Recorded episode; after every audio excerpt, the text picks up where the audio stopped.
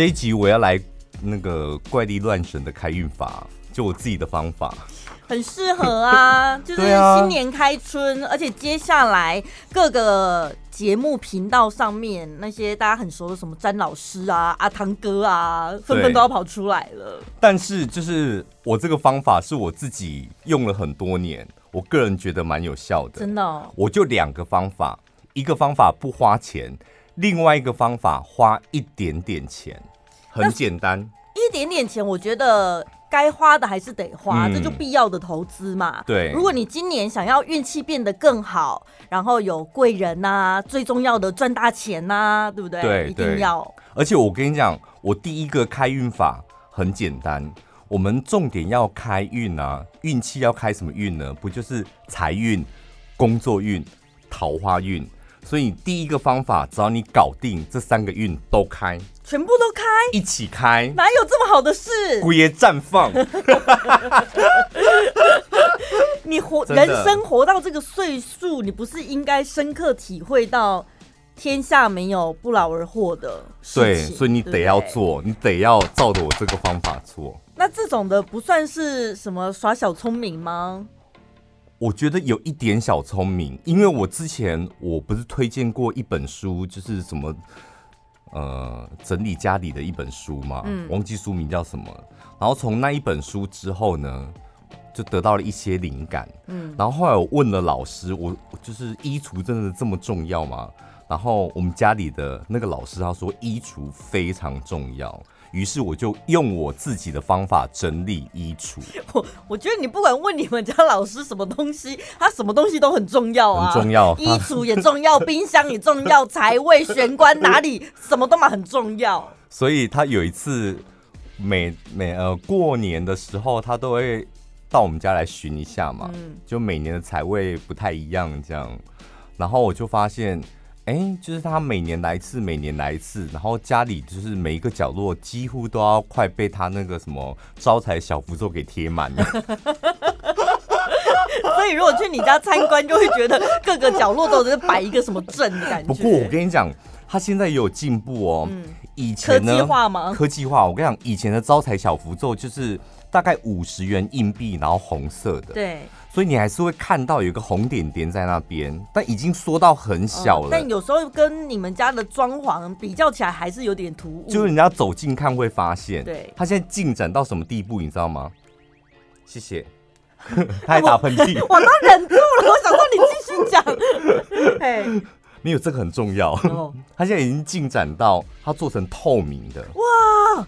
然后那些小小的字，就是用金色的字。然后在透明的贴纸上面，所以贴上去根本不会发现。好厉害哦！对，与时俱进呢，这个老师可以信。好，我要告诉大家我个人的衣橱开运法，很简单。哎，这算是很不藏私哎。你看小潘家自己请一个老师，你们家里不用请老师，听小潘哥分享就对了。真的，我跟你讲，我这个衣橱开运法，我个人觉得真的蛮有效的。而且我跟你讲。开运是立马你可以觉得你整个人不一样，那才叫做真正有效的开运。对，有些人你看书或者上网找的，然后想说好，我今天就来跟着做，然后做了之后就觉得 怎么没什么感觉，对，那就觉得没路用啊。你那个小水晶换成大水晶啊，你有感受吗？没有，啊，不就变大了一个在那边？我这个是做完之后，你立马整个人。起码感受到第一件事就是神清气爽，很好，然后再来，你上班的时候，你觉得你整个人都不一样，充满自信。衣橱开运法很简单，我就是三个阶段，就是三个步骤而已。嗯，第一个阶段，你必须要拿一个大的黑色垃圾袋，走到你的衣橱前面，嗯，或者是更衣室里面。嗯，下定决心了吧？大垃圾袋要干嘛？要断舍离了，对不对？对 有人第一步这里就开始害怕了。打开你的衣橱，然后呢，你要幻想你自己就像是一个将军一样，然后看着你的每一件衣服，你的衣服就像你的官兵。对，接下来你会进行三轮的淘汰。我们先进行第一轮。什么啊？参加比赛海选这样子啊？对对，我跟你讲，你一定要幻想你现在自己就是一个将军。你衣橱里面的每一件衣服都是你的官兵。嗯，然后你现在要进行第一轮淘汰。第一轮淘汰很简单，就是检查你的每一件衣服。第一，旧的、破的、旧的、破的，通通丢掉。这时候就立马丢进你的黑色的垃圾袋里面。我现在脑海里立刻出现了一件裤子，你知道那件裤子它破在哪里吗？破在下体的地方，就是裤子不是是四片布合起来吗？对，就是下面那里会有一个十字架的地方，它从十字那里开始破，嗯、所以其实你穿着、站着或坐下的时候，其实没有人看到你的裤子是破的，就是在两腿中间。我觉得那一件衣服，如果你这样讲的话，我会建议你留着。为什么？通风吗？不是，就是男朋友或是未来的老公到你家的时候就穿那一件。在他面前开腿说啊，怎么破了？记得哦，旧的破的立马丢掉。我跟你讲，这个道理很简单。你不是已经幻想你自己是个将军了吗？然后你想想看，你军队里面如果有任何的老弱残兵，嗯，不行吧？不行，通通丢掉。然后有一些人哦，有一些人会觉得啊，那个破掉的衣服、旧掉的衣。旧掉的衣服拿来当脚踏垫啊，哦，抹布啊，对，万万不可，丢掉就是丢掉。因为我后来也发现，我们家有时候蛮节俭的，也是会这样。但有一天，我不知道为什么回家之后仔细看了一下我们家长什么样子，嗯，就发现那些破旧衣服在地上当脚踏垫的时候，就觉得天哪，看起来好脏好丑哦。是不是？我跟你讲，因为每一件衣服。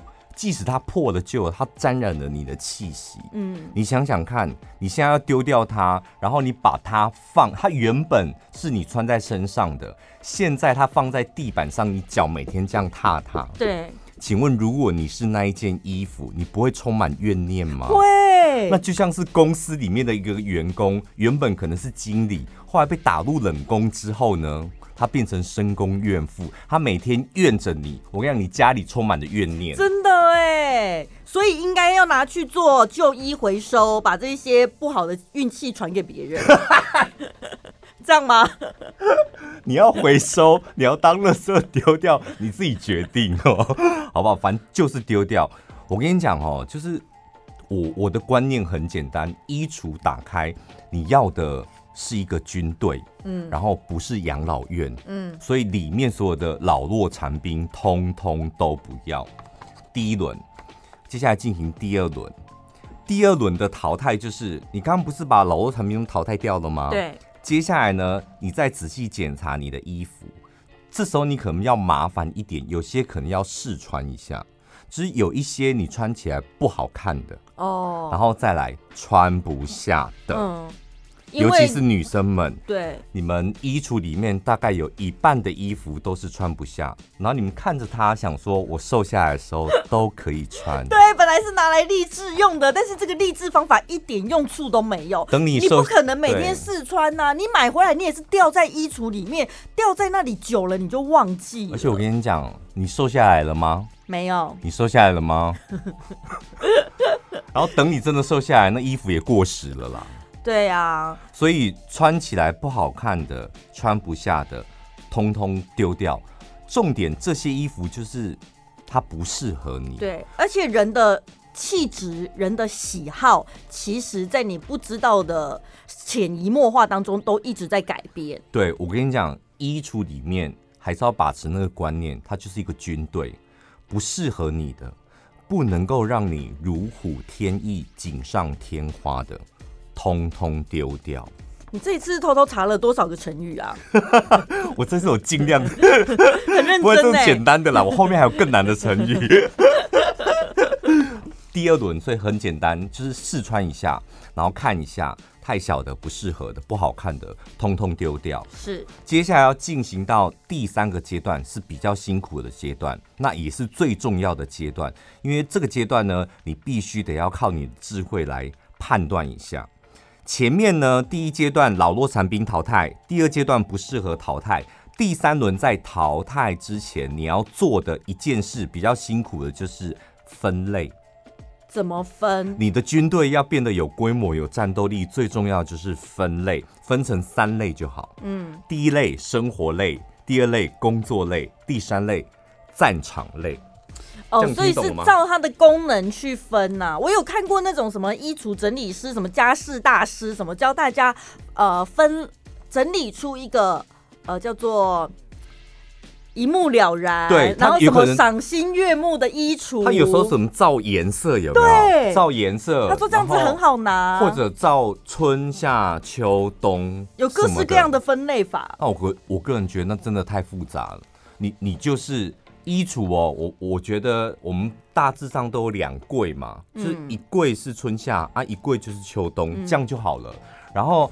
你不管在春夏或秋冬的那一柜，你就照这三类这样分。我跟你讲，这三类就是基本上你所有穿得到的衣服就是这三类。嗯，生活类、工作类、战场类。然后有几个原则：生活类重点就是舒服，战场类要专业，呃，不是工作类要专业，嗯，战场类要让你发光。嗯，所以生活就是平常你跟家人吃饭啊，嗯，朋友出去玩啊。然后你就穿生活类的，比较休闲一点。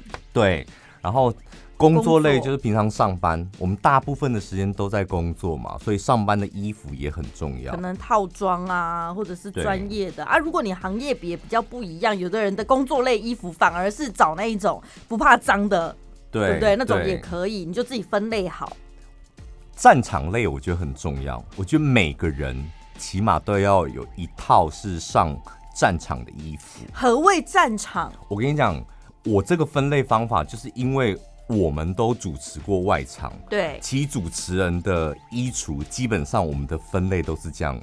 嗯，你的衣橱应该也是这样吧？对，生活的，嗯，然后有大部分是生活跟工作是在一起，差不多，对。但是你一定会有个战场的那一个栏目，对对对，这个战场就是大活动、超大活动、小活动、普通活动。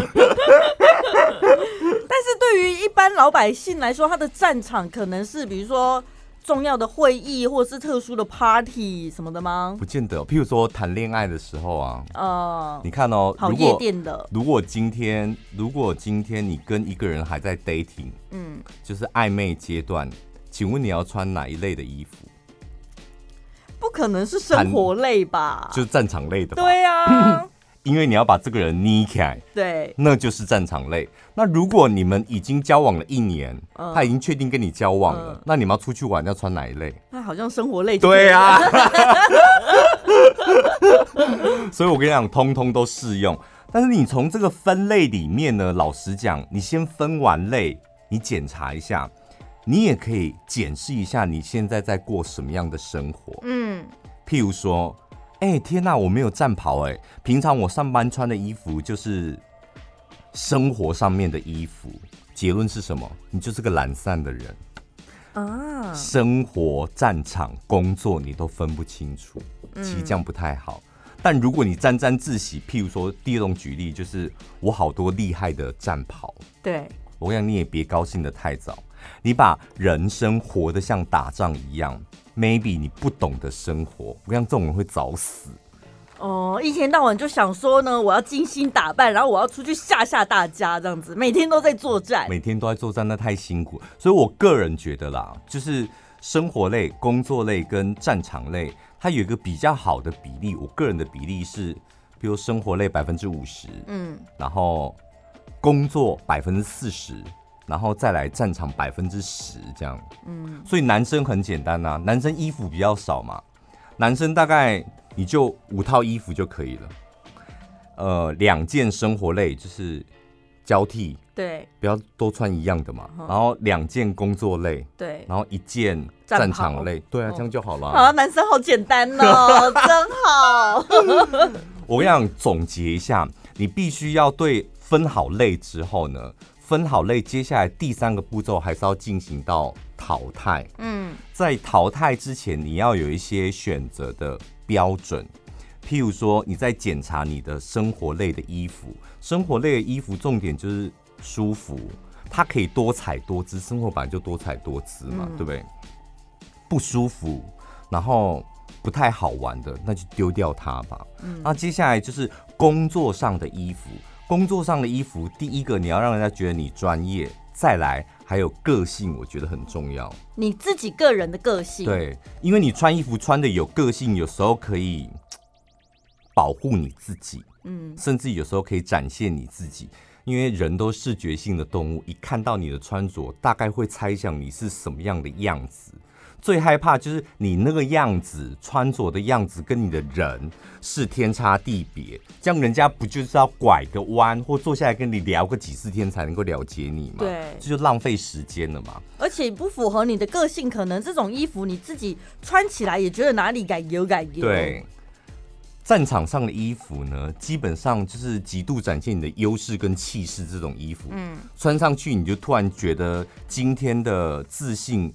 应该可以到七八分或爆表那种衣服，就是战场类的衣服。比如说，有些女孩子可能有天生优势的，你就可以把你的长辈请出来，对不对？啊，如果你没有长辈的，那你可能可以展露出你的腿长或者是其他的比例。所以呢，最后分完类之后，这一轮的淘汰呢，就是你再把这三类生活啊、工作跟战场做最后一轮的整理。衣橱呢？你的衣橱其实就像公司一样，冗员要越少越好。对，所以你就你其实你可以节省很多时间。你每天上班、嗯、出门上班的时候，你就不用花时间那边搭配，你随便拿一件出来都可以直接出门。这很重要。嗯，你看你上班穿哪一类？就工作类嘛。所以你上班时间已经很赶了，你只要往工作类那里。随便拎一件或一套出来都不会出错，因为你平常已经分好类。对。然后，如果你今天有个约会，嗯，这个约会重不重要？重要。你要拼生死吗？对。那你就直接往战场类拎一套出来，嗯，或者是直接把战场类的三套拿起来，通通穿一遍，这样就好了。对。你不用全部试穿，所以可以节省你很多的时间。呃，今天呢，告诉大家的就是我个人的衣橱开运法。用了这个衣橱开运法，我跟你讲，三个阶段的淘汰，淘汰完之后呢，你现在再重新的站在你的衣橱前面，你会发现你的衣橱里面不是衣服，是群英荟萃之地。哦，终于讲出来了，群英荟萃的衣橱。有没有？这些都是可以帮你打仗的衣服，帮你赚钱的衣服，帮你工作的衣服。真的，今年大扫除，给自己一个目标，就是你要打造一个群英荟萃的衣橱。而且我跟你讲，你你整理完之后，你才会发现，原来我有的已经够多了。嗯嗯，这是真的。或者，原来里面都是垃圾，然后赶快再去买真的适合你的。或者。我缺少些什么？对，补起来，不就是这样吗？就是工作跟生活上，我们最最迫切需要知道，就是我有什么样的优势，我拥有什么，还有我缺少什么。你拥有的东西，你就好好珍惜它；你缺少的东西，你就想尽办法把它补足它。从一个衣橱，还可以悟出一个人生的大道理来，多好！真的哎，所以你了解了这个人生的大道理了之后，你能说你自己不开运吗？不可能吧！而且你有没有觉得，你光是还没有这么做，你光想这个方法，三轮淘汰，嗯，然后把你的衣橱呢变成群英荟萃之地之后。你现在都还没穿衣服，maybe 你是裸体站在那衣橱前面，整个人都自信起来。真的哎，裸体的时候就充满自信了。我今天就分享两个我个人的开运的方法。第一个就是衣橱的开运法，第二个开运法呢，你要花一点小钱。嗯，我跟你讲，很重要一点就是家里面不是有几个财位吗？对，最常呃大家。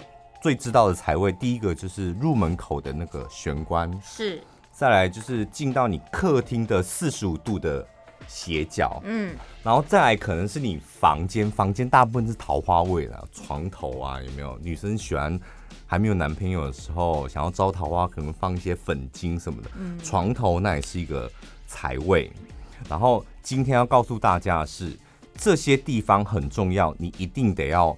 打扫干净，对。然后呢，我记得我们家里面的那个老师，他每次来最先检查就是这三个地方。嗯，第一个就是玄关，然后再来就是四十五度角的客厅财位财位，再来是卧室的桃花位，位卧室他就看你干不干净这样。嗯然后这三个地方呢，你一定要经常的打扫干净。打扫干净完之后呢，你基本上你去看所有的开运的方法，它都会告诉你，就是在这个地方你可以点个灯，或是插个花，对，或是放个开运的植物，嗯，让它那个地方是明亮的。而且空气是新鲜的，甚至有一些味道，然后是香味，香味才可以吸引这些神明过来。尤其是那个桃花味啊，一定要用真的花，拜托你不要买那种，不要想说好像我还要常常去换那些花换水很麻烦，所以有些人会买那种假的花或者什么永生花。哎、欸，如果你买假花，你招来的就会是烂桃花，都是虚情假意。家里面不能够任何地方都不能够有假花，嗯、就是财位，我们大部分都放那种大片叶子的嘛，往上长的那种开运的东西。但如果你觉得家里面要去买一盆植物，你又得要照顾它，还得要点灯，很麻烦。或是家里面那个地方本来就没有没有砍灯啊，那个地方财位地方可能就比较暗，然后又没有插座干嘛什么，对你来讲困难重重的话，告诉你有一个东西可以帮你解决这些困扰，请你花一点点钱，不到九百块，就是点一个香氛蜡烛，多方便，又有蜡烛又有。光线，然后呢，它是香氛的，所以呢，这个自然清新的味道也散发出来。我跟你讲哦，因为我之前我我也是喜欢家里面有一点点属于自己的味道。嗯，我觉得那个我们出门上班的时候就会喷点香水嘛，就让你自己身上有自己的味道。对。那我觉得你自己的卧室或者你自己的家里也应该要有一个属于你自己的味道。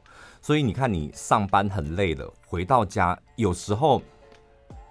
门一打开，你闻到那个味道，你才能够真正的放松下来。因为你这时候知道，我现在不是在上班，嗯，我现在回到家要准备休息了。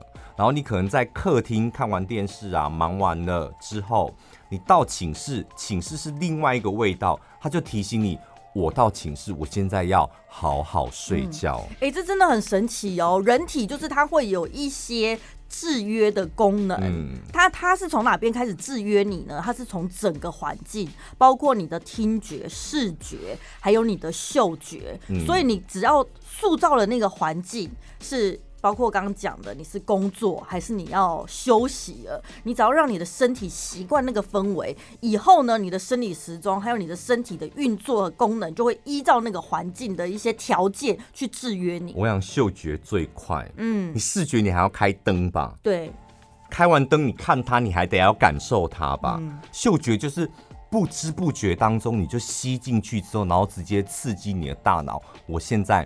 该做什么事？嗯，放松、休息，还是愉悦，还是性欲高涨？对对对。哎、欸，所以有些人上班的时候，他习惯来杯咖啡，不是说为了喝咖啡提神。有的人是他因为鼻子闻到那个咖啡香之后，会刺激他的脑部，提醒自己说：“嗯、哦，我现在开始上班了。”那相反的，你回到家也是一样。我讲我之前不喜欢用香氛蜡烛的原因，是因为我觉得没味。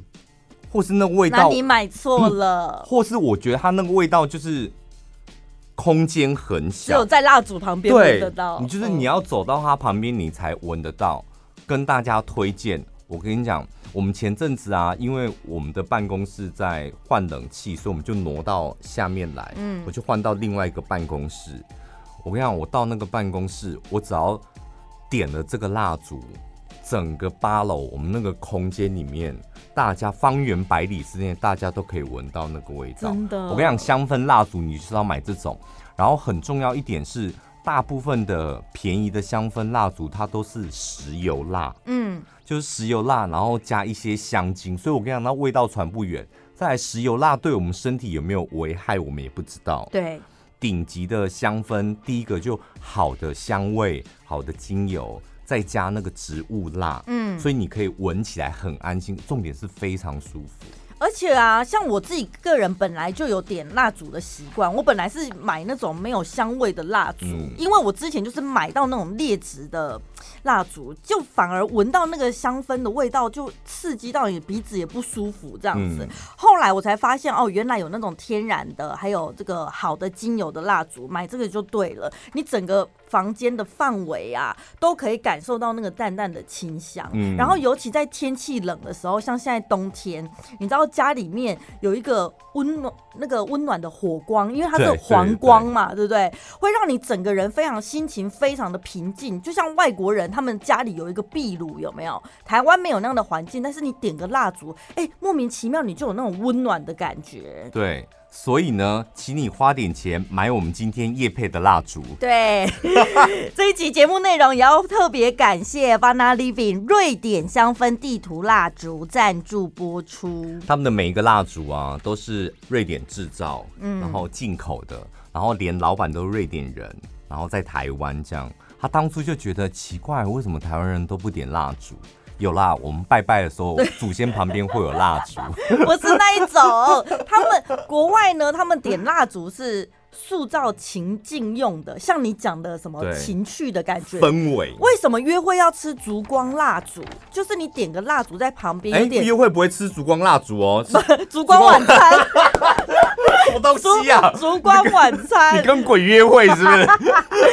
蜡烛放在旁边，然后它那个火苗在那边随着气流，你们俩之间情绪流动，嗯、在那边抖啊抖的，对不对？那个氛围就不一样。人家说烛光晚餐啊，嗯、它就是那个火光，然后稍微的颤抖颤抖。你有没有觉得两个人面对面的时候，那个烛光颤抖颤抖，你们两个的气息，两个人本来是两个个体。因为那个烛光的颤抖，然后两个气息突然间抖着抖着，然后就接在一起。对呀、啊，所以它是可以增进情侣跟夫妻之间的感情。他们家蜡烛我觉得非常好，我也建议大家，就是你可以把它放在我说玄关，然后或者是你们家的财位，然后或者是你的卧室。嗯，因为它的味道很天然，然后它有四种味道。它它的味道是按照你按照它的品名，你可能不知道它的味道到底是什么，因为它是用那个瑞典的四大城市四大城市去创造那个香氛，所以它叫地图蜡烛嘛。嗯，就像每一个城市会有每个城市它自己的味道。然后我简单翻译给大家听哦，就是斯德哥尔摩。所以你不知道它香味是什么嘛？它就果香。简单来讲，就喜欢果香的。嗯，那果香其实蛮适合放在客厅，比较有活力啊，嗯，或是房间也可以。然后再来哥德堡，它是花香味，对，花香它比较多花。所以女生呢，或是业务的，你想要你的桃花旺一点，嗯，然后呃那个财运好一点的，你可以用花香的。对。然后马尔默，我个人是很喜欢马尔默，它是木质调，对，闻起来呢会比较有一种温暖的感觉。我个人是这两个木质调我都有买，嗯，就是另外一个是尤卡斯耶尔维，怎么？那你念一下是这样吗？尤卡斯耶尔维，哦，尤卡斯耶尔维，这也是一个城市，这样，嗯，反正你记住。就是木质调，就是后面这两个，嗯，看你是要木质调的，还是花香的，还是果香的，果香的，对。基本上，如果你是办公室，然后财财位啊，我个人建议就是放木质调的最好。嗯，我们两个都是用木质调的啦，小潘款跟宝拉款。如果你想要找这种联名款的话，然后呢，情人节男生要送女生的啦，我觉得男生要送女生的。我建议情人节接下来二月十四嘛，对不对？你可以送花香、果香，女生都很喜欢这种。嗯，然后男生你可以选择木质调的，我个人觉得非常好。你还可以搭配一些创意的告白，比如说。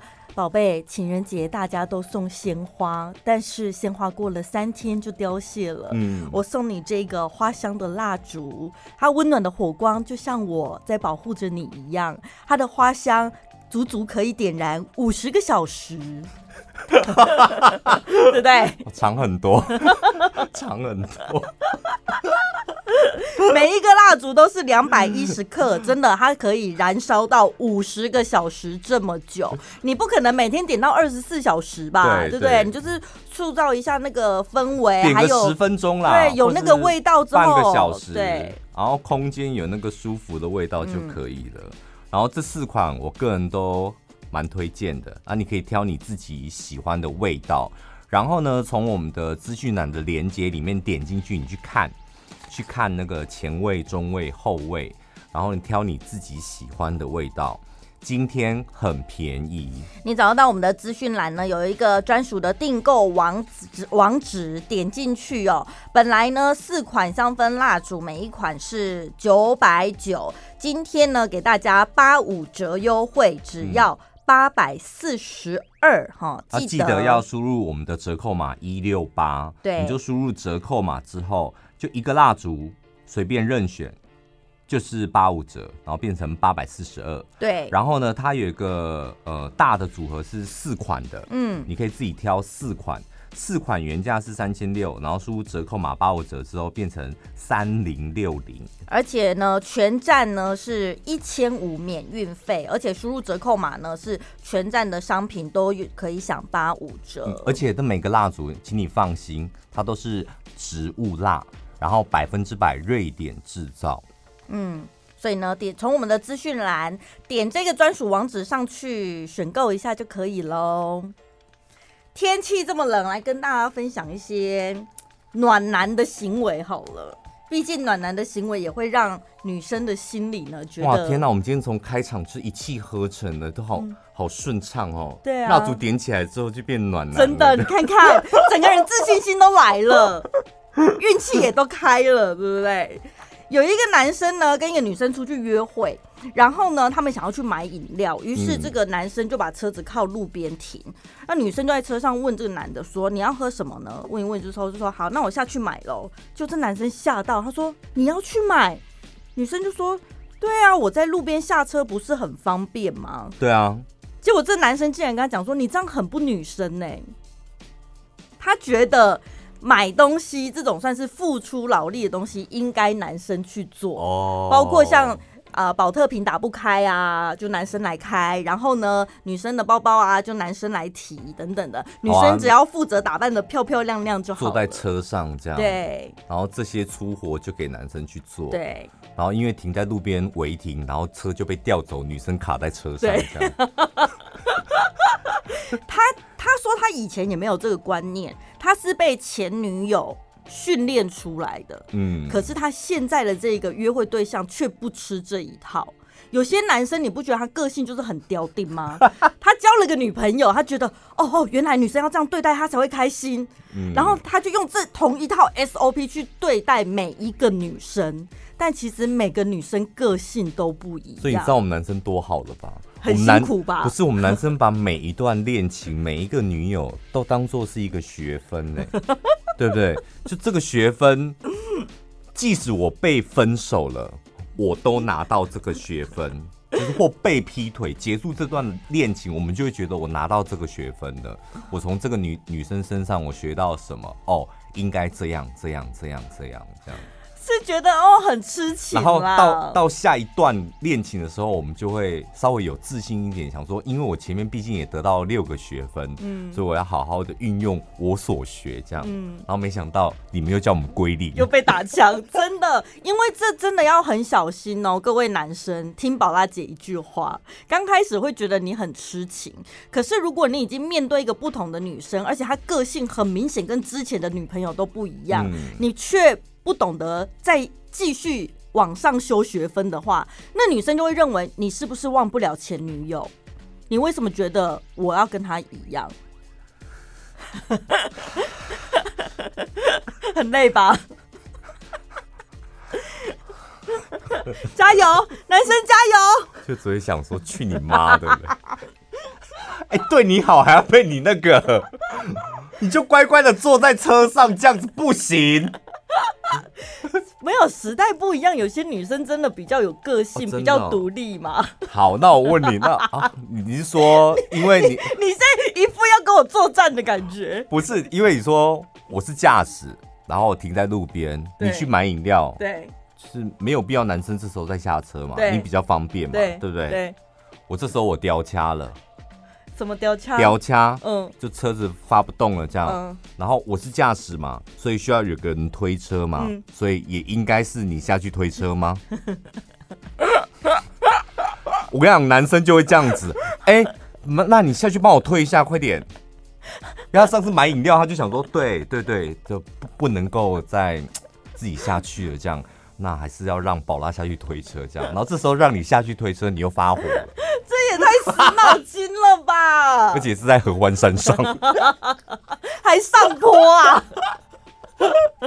有几个。呃，小事情呢，是大部分男生会自以为体贴，嗯，所以呢，你们要稍微的去思考一下，不同的对象可能不见得都喜欢这样子。比如说帮女生点菜，就是有些女生可能对于吃什么她没有太多想法，嗯，但是如果人家明明就有爱吃的东西，然后你也没问过他喜不喜欢或想吃什么，你就是帮人家点菜，这是非常冒险的一件事情。对。就是不管跟你吃饭的是谁，嗯，长辈啊、主管啊、同事啊、老板啊、女朋友啊、男朋友，就是如果你有那个自信，你要帮大家点菜的话，你一定要在点菜之前，你要先开宗明义的讲，这间餐厅我很熟，哎，我来点，我吃过很多次，然后我来帮大家点。然后你一定要带到一句说：“你们有什么不吃的吗？”对，这比较贴一句话这样就好了。与其帮人家点菜，倒不如记得人家是不吃什么。对，尤其有些人可能是会过敏的啊，或者是宗教信仰等等，哪些东西不吃，你记得这件事情。然后呢，你在挑选餐厅的时候，可以帮他考虑到这一个部分。我曾经遇过一个就是非常自大的男生，嗯，在那饭局我们真的吃的超尴尬。他就是一坐下来，他就想登秋，因为这一间餐厅，他一坐下来之后，什么店经理还是主任就立马过来跟他打打招呼的那种，嗯，然后就立马露出自信般的笑容，然后他就说：“来，我来帮大家点这样。”然后就他就在在点菜的过程当中，就有一个女生说：“哎，我不吃牛，因为是每一个人的套餐这样。”嗯。她说我不吃牛，这样。她说没有关系，我点合菜。我跟你讲，他们家的牛肉汤非常好喝，而且我跟你讲，你吃不出牛味。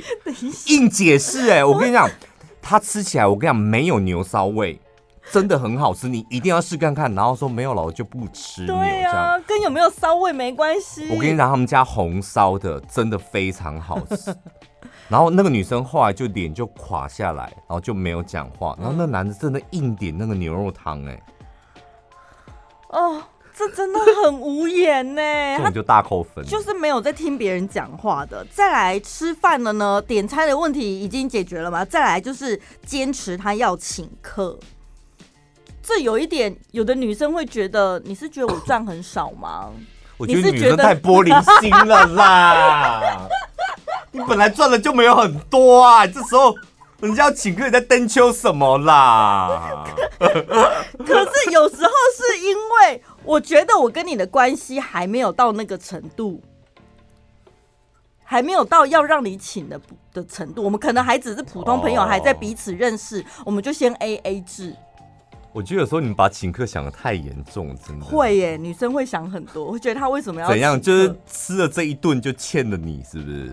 就会觉得是我，如果我之前有帮忙你，然后你这次是要感谢我吗？还是我们现在只是出来约会，彼此认识，然后你要请客是因为你很喜欢我吗？等等的，女生就是小剧场 很多，不好意思，我承认，但女生就是这样子。我觉得有时候女生真的不用想太多，这个男生搞不好他根本就没有想要跟你怎么样，那你干嘛请客？打发我是不是？有一点，真的，真的，我真的，请客完了，下次不要再见面了，这样。我发誓，真的，我觉得有一部分男生会想说，好了，真的，这一顿我出，然后我们从今以后没有任何的瓜葛，这样。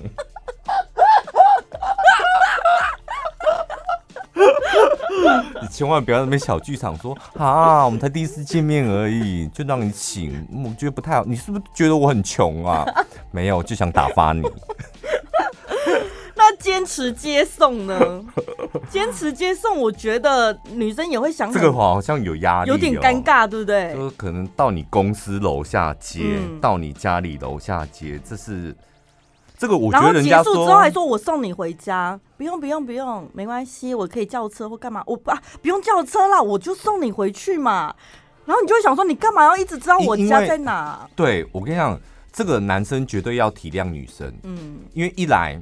如果是家里接送的话，这个有隐私的问题。对，就是女生真的会觉得我们还没进展到那个地步，我不见得想要让你知道我家住哪里。而且你送我家我家门口之后，我我要请你进来吗？我曾经有遇过一个女生朋友，她说他们家真的很寒酸，就是很破旧，她不想要在男生面前就是让他知道，她刻意叫。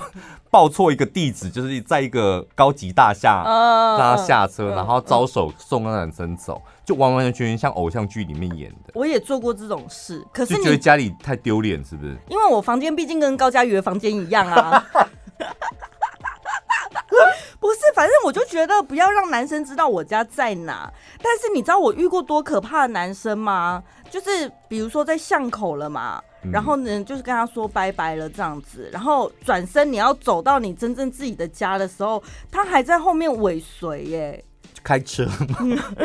然后他的说法就是说，我要亲眼看到你走进家门，我才能放心。太多的，这已经有点像跟踪狂了。我们是住在台湾，不是住在巴西，就治安还很好。可是我觉得他有的人，我现在是要讲说，有些男生他可能真的出于好意，他就觉得我是在关心你，但是你对女生会造成很大的压力，嗯、千万不要这样。包括有时候你知道，现在很多人会在 IG 啊 po 限动或贴文啊，然后有时候你知道女生就是喜欢讨拍或者是写一些语录啊之类的，然后男生就问说：“你还好吗？怎么了？”那如果女生说：“哦，没事啦。”他就是真的没事，要不然就是他不想告诉你。但有的男生就是还是会苦苦追，追猛打，对，就说可是我看你贴文，好像上班很不开心，是不是？对，怎么了呢？干嘛的？女生就会觉得你很烦。我跟你讲，如果你关心女生啊，然后女生 always 都跟你回答没事，还好啦，我跟你讲，对你没意思，对，摸摸鼻子就走了吧。不用再穷追猛打了，他就是对你没意思。因为大部分有一些女生，她是说没事啦，就是今天在公司里面，她自己会讲。对，就她想要跟你聊的话，自己就会讲。啊，她如果据点你了，你就不要去热脸贴人家冷屁股了吧？对，或者是有时候是你们相处过程，比如说吃饭，然后本来还在聊天，还一来一往有互动。然后突然可能上个厕所还是下半场的时候，你发现他话越来越少了，就问说：“哎，怎么了？身体不舒服吗？”哦，女生话越来越少，是不是？对，为什么？因为有可能你刚刚讲了什么惹毛他？怎么？你现在是从头到尾都是在讲你自己，对不对？我怀疑人家从头到尾都是在讲你自己的故事，对不对？很多女生都有这样子的经验吧？就上半就吃个饭一一场饭局而已就可以。立马下半场立马变脸这样子哦，因为有的男生真的很白目啊，对不对？他可能心里也是想说，快点结束这场饭局，然后打发你以后再也不要再见面。可是他却殊不知，他就一直很想要关心，说：“哎，怎么了呢？等下你今天吃什么？你跟我讲是不是你的故事？我要如果你个性这样，你真的要改哦。为什么过反过头来检讨女生？不是，就是我觉得有时候。认识男生，maybe 你有意想要跟他更进一步。嗯，认识男生或男生认识女生都一样，就是你们在有意交往的前面的那一个阶段，其实就是交朋友嘛。对对，对。然后再讲直白一点，就是就是一个饭局而已嘛。嗯，就不要把它想得太深入，所以就聊天难免会文不对题。或是话不投机，那就过了，千万不要往心里去。你跟朋友、同事聊天，嗯、你不会下半场你就臭脸吧？因为怎么白目啊？或者你这样，你刚刚讲的也太白目。就是有时候你这样子，你才有办法真心的认识到一个人。那如果你自己已经想说，我今天就要好好来观察你，你是不是适合我的男生？嗯，然后你知道，你就会很多点点塔塔，你就很容易。吃一块牛排，有没有？前菜那个在喝浓汤的时候还开开心心的，面包也开开心心的。牛排牛排来了，吃不到一块的时候，你脸臭下来，嗯、然后男生不知道发生什么事。对，因为那个时候女生心里有一个评分表，她开始你每一句话他都在加分或扣分，这样子导致他整个饭局情绪起伏非常的大。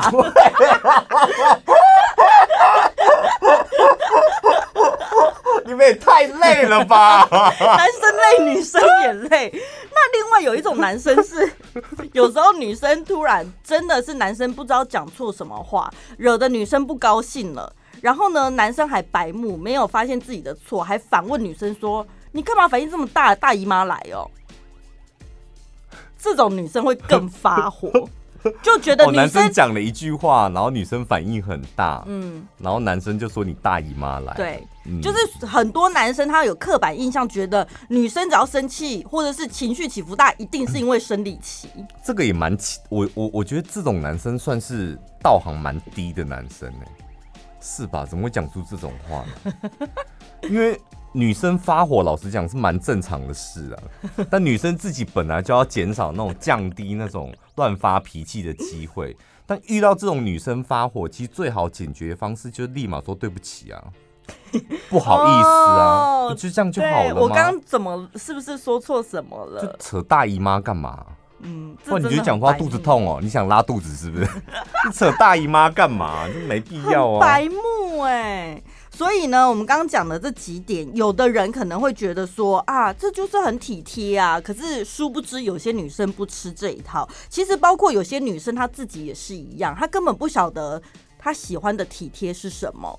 他想要的体贴是什么？但男生女生很容易因为一些世俗的标准或别人的经验，觉得我应该要这样子做啊。偶像剧都这么演呐，女男生就是要帮女生拿包包啊。如果很重的 OK，但是那种 mini 的小包包你不用背吧？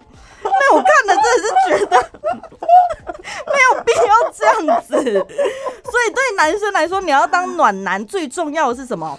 敏锐的观察力。对不对？嗯、然后你要真的了解对方，提供他想要的跟他需要的关怀，然后你自己不要有压力，对方也没有压力，这才是真正的体贴。对啊，我觉得什么都试试看哦，我觉得最好。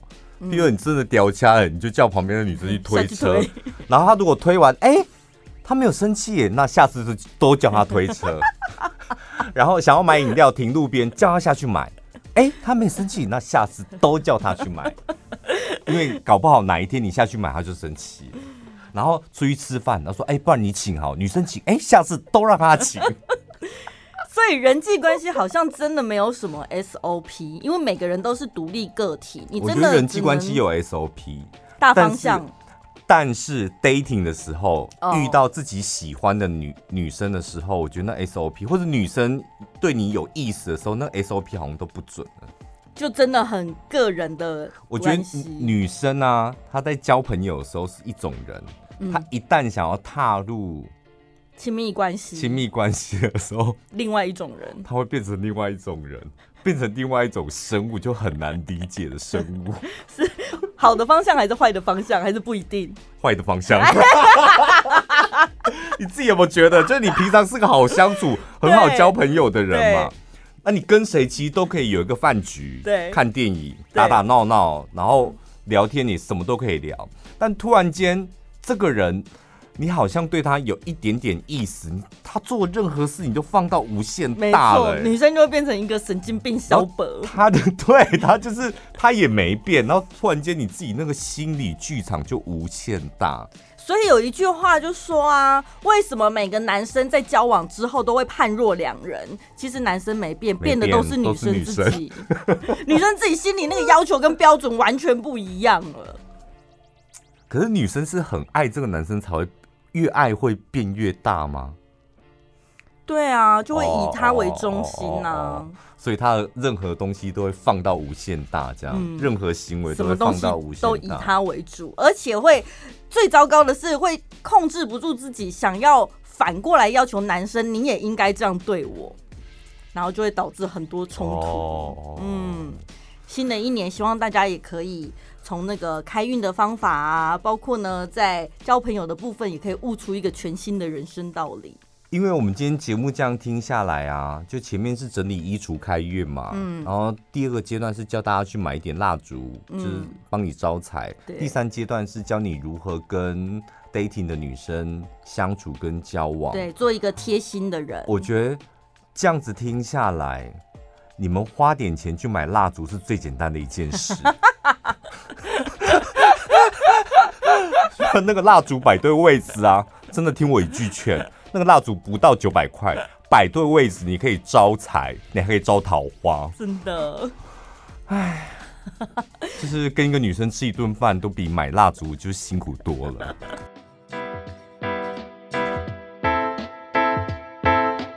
全世界最好穿的鞋，雅克足弓鞋，百分之百葡萄牙原装进口，一穿你就会爱上。足部医学专家亲自研发设计，双足弓专利鞋底，止滑耐磨，不管是拇指外翻、足底筋膜炎患者，久站久走，让你不再为了选鞋而困扰。一双让你越走越舒服、健康的雅克足弓鞋，超多鞋码，还有十款颜色可选，好收纳，好水洗。雅克都会时尚针织休闲鞋，官网售价三千三百八十，输入小潘宝拉专属折扣码一。六八八八八，现折七百三，只要两千六百五十元。